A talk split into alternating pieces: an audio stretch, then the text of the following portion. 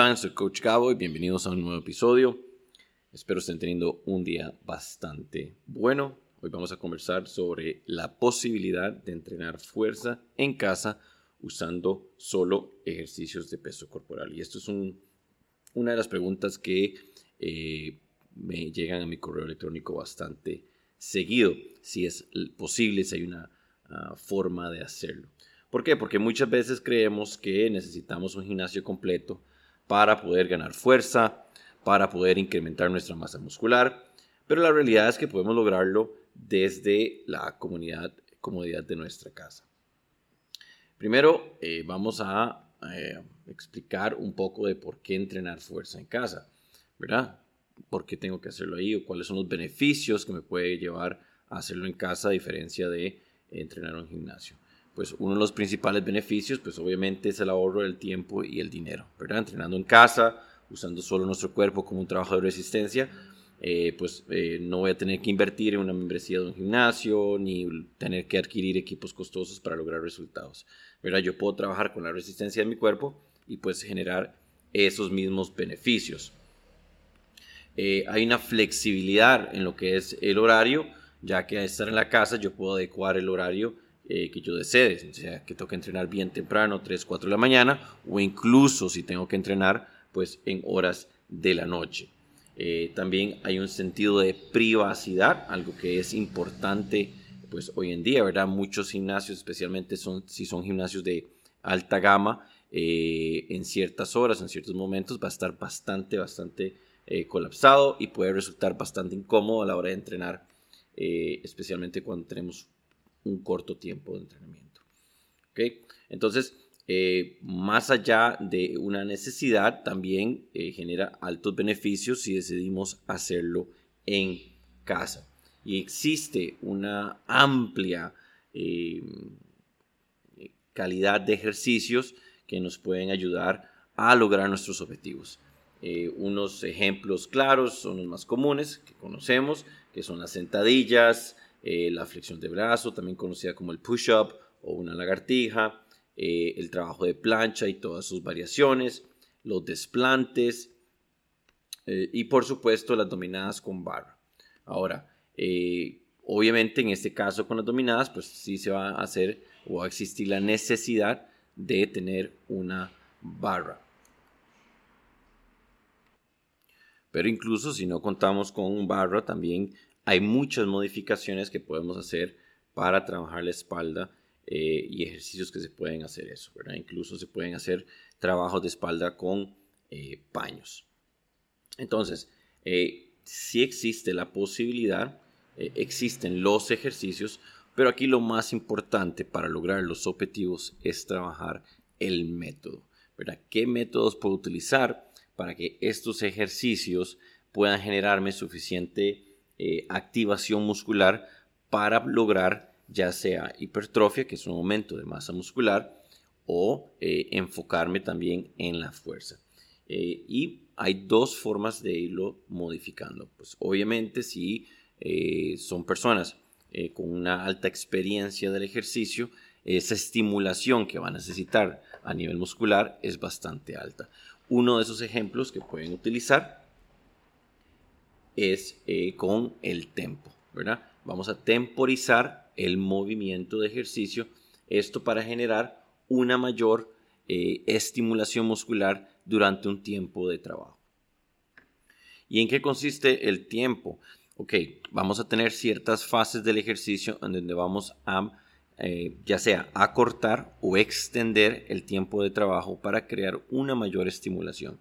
Voy a poner un ejemplo básico con una sentadilla. En una sentadilla una flexión de rodilla y una extensión de rodilla cuando lo hago. Cuando hacemos la sentadilla y estamos bajando, pues la gravedad nos va a ayudar a que el ejercicio sea mucho más simple, pero a la hora de subir, pues va a haber una mayor resistencia gravitacional, lo que va a generar una estimulación. Sin embargo, eh, si yo reduzco el tiempo en el que voy a bajar, estoy incrementando el tiempo de resistencia, porque ya la gravedad no va a ayudarme a bajar rápido, sino que yo tengo que ir activando una mayor eh, cantidad de nervios a través de los músculos para poder sostener por un tiempo específico eh, ese movimiento.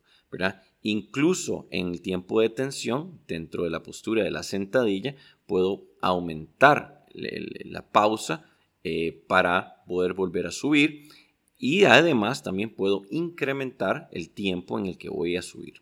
Y todo esto yo lo puedo ir jugando eh, con la estimulación y el tiempo de trabajo. Por ejemplo, yo puedo hacer una sentadilla eh, que sea 5, 5, 5. ¿Qué significa eso? Que yo voy a bajar en 5 segundos, voy a sostener la posición de sentadilla por 5 segundos y luego voy a elevarme por 5 segundos. ¿Okay? Entonces, si quieren hacer la prueba, eh, hagan primeramente eh, la cantidad de sentadillas que pueden hacer sin parar, eh, que va a salir un número bastante, bastante alto, probablemente arriba de las 50 repeticiones. Y luego quiero que intenten realizar la misma sentadilla con este tempo de 5, 5, 5 y van a descubrir que pues esa cantidad de repeticiones rápidamente se va a disminuir. Entonces, este tiempo en tensión que voy a generar adicional va a ayudar a los músculos a generar una mayor fuerza. También puedo enfocarme en la potencia. ¿Ok? Entonces, cuando yo trabajo potencia, eh, la estimulación de la fibra muscular va a modificarse. Una fibra resistente, que significa que es una eh, fibra capaz de sostener por un tiempo prolongado una estimulación, es mucho más delgada que una fibra fuerte, que es una fibra que va a ocupar una explosividad bastante, bastante alta. Esto lo podemos notar mucho en el biotipo de los atletas. Eh, si analizamos el cuerpo de un fondista a el cuerpo de un velocista, podemos notar que la cantidad de masa muscular eh, es muchísimo mayor. Entonces, por ejemplo, en un trabajo de piernas, si yo quiero estimular los músculos de la pierna de manera que generen una mayor fuerza y un mayor ah, aumento de masa muscular, puedo hacer trabajos de potencia. Eh, si estamos o tenemos acceso a una pista, podemos hacerlo básicamente eh, con piques de 25, 50, 100 e incluso hacer un trabajo de 400 metros, en el cual eh, los 400 metros es una distancia súper compleja porque hay una unificación en donde tengo que tener suficiente potencia, pero a la vez también tengo que tener una resistencia para lograr sostener pues la intensidad y la velocidad por 400 metros. Entonces trabajos con ese tipo eh, de, eh, de entrenamiento me va a ayudar a desarrollar la resistencia. Cuando hablamos de tren superior, pues es ligeramente más simple trabajar eso. Igual puedo aplicar eh, estos aspectos de eh, potencia y tempo, pero eh, al tener una capacidad mucho menor de, fuerza el tren superior al tren inferior, pues igualmente yo puedo con muchísimos ejercicios generar estimulaciones suficientes para aumentar esta capacidad de incrementar nuestra resistencia. Entonces, sí es posible de una forma eh, bien estructurada, bien diseñada, de aumentar eh, la fuerza y la resistencia. Siempre buscando pues parámetros específicos para eso, ¿verdad? No puedo asumir que realizando 25 lagartijas todos los días, pues voy a tener un incremento en la fuerza y la resistencia. ¿Por qué? Porque recordemos que nuestro cuerpo es sumamente adaptable y eh, los, si los estímulos son constantes, en la misma frecuencia, en la misma cantidad, en el mismo tiempo, con los mismos tiempos de descanso, pues esa estimulación llega a un punto donde ya no va a tener eh, pues esa efectividad. Esto lo vemos mucho cuando empezamos a ir al gimnasio y empezamos a trabajar ciertos músculos. De repente las primeras semanas son casi imposibles, eh, quedamos sumamente adoloridos, el cuerpo queda sumamente afectado, pero al pasar del tiempo este, pues esto va disminuyendo y se va haciendo eh, mucho más sencillo. Si no estamos constantemente cambiando la estimulación, eh, y no necesariamente los ejercicios, sino el tiempo de descanso, la intensidad, la variación, pues el cuerpo se va a llegar a acomodar y no va a haber la estimulación suficiente para que pueda mejorar mi fuerza o mejorar este, o aumentar la masa muscular, porque recordemos que para que haya un incremento en la masa muscular, más allá de una alimentación apropiada, eh, tenemos que lograr que dentro de los músculos, dentro de las fibras musculares, lo que se llama la microfibrilla, se hagan rupturas. Y la ruptura de la microfibrilla va a lograr eh, que a la hora de curar, que usualmente dura entre 24 y 48 horas, pues esta fibra se haga mucho más fuerte y mucho más gruesa. Y de ahí viene esa estimulación. Entonces, cuando diseñamos los planes de trabajo eh, enfocados únicamente con el peso corporal, tenemos que estar claros eh, cómo y cada cuánto vamos a generar cambios de estímulos. Por ejemplo, si el ejercicio que yo quiero trabajar es lagartijas, por decir un ejemplo. Entonces, en lugar de hacer 20 lagartijas todos los días, yo puedo, por ejemplo, el día 1 hacer 10 eh, lagartijas con un tempo de 1, eh, 5 y 1. ¿Qué significa eso? Que voy a bajar en un segundo, voy a sostener la posición de lagartija eh, como una plancha baja, por ejemplo, por 5 segundos y luego voy a subir de una manera explosiva en un segundo. Voy a aprovechar esa resistencia que tengo junto con mi peso y la gravedad, para tratar de, de una manera muy explosiva, poder subir. Y ese va a ser el día 1. Puedo trabajar tres sets de, qué sé yo, 5 o 10 repeticiones.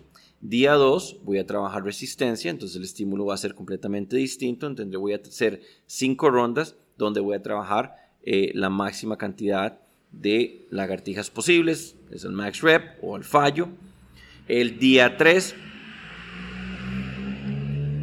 voy a modificar la posición en la que voy a colocar mis brazos para activar diferentes grupos musculares, ¿verdad? Hay una infinidad de variaciones que se pueden hacer con una lagartija, desde una lagartija abierta, cerrada, a lagartija de arquero, infinidad que de hecho eh, pueden buscar en la biblioteca de mi canal de YouTube, HFA Fitness TV, eh, y ahí van a encontrar pues casi que 400 o 500 ejercicios, muchos de ellos con peso corporal. Incluso también van a encontrar una gran variedad de lagartijas que pueden hacer. Entonces, ir modificando entre tempos de trabajo, entre intensidades, entre rondas, entre repeticiones, va a generar un estímulo continuo hacia los músculos que queremos desarrollar usando únicamente el peso corporal.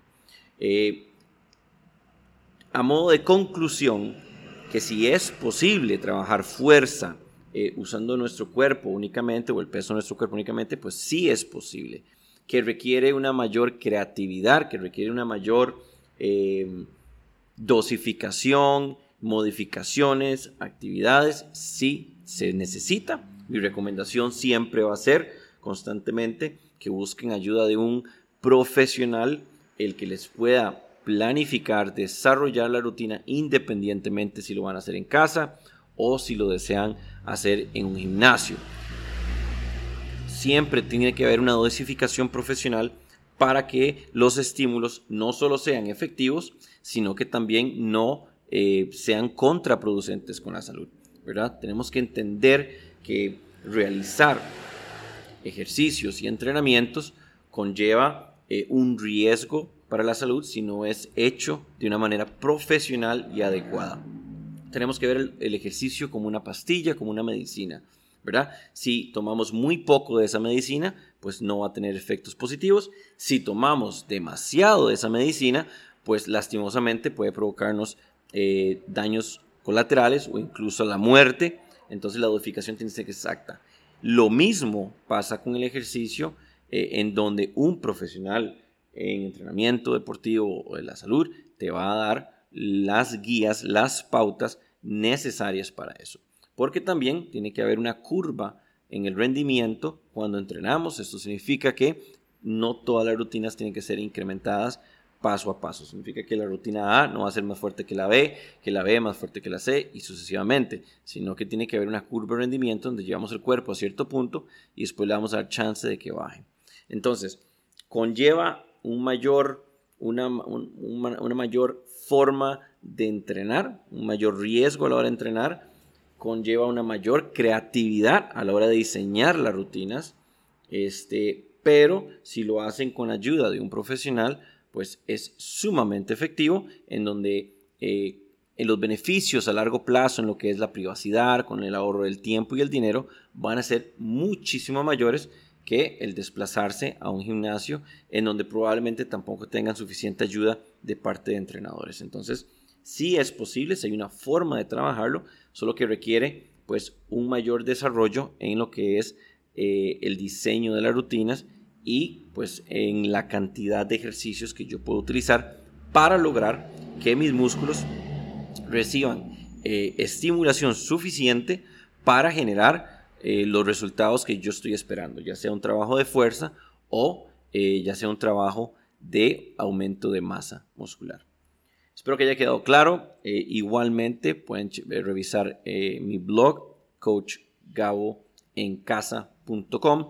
Ahí van a encontrar una infinidad de rutinas y ejercicios que pueden hacer utilizando únicamente el peso corporal y enfocado en objetivos distintos, ya sea para mejorar su rendimiento, ya sea para incrementar su masa muscular o para eh, perder grasa corporal. Espero hayan disfrutado del podcast y nos vemos la próxima semana.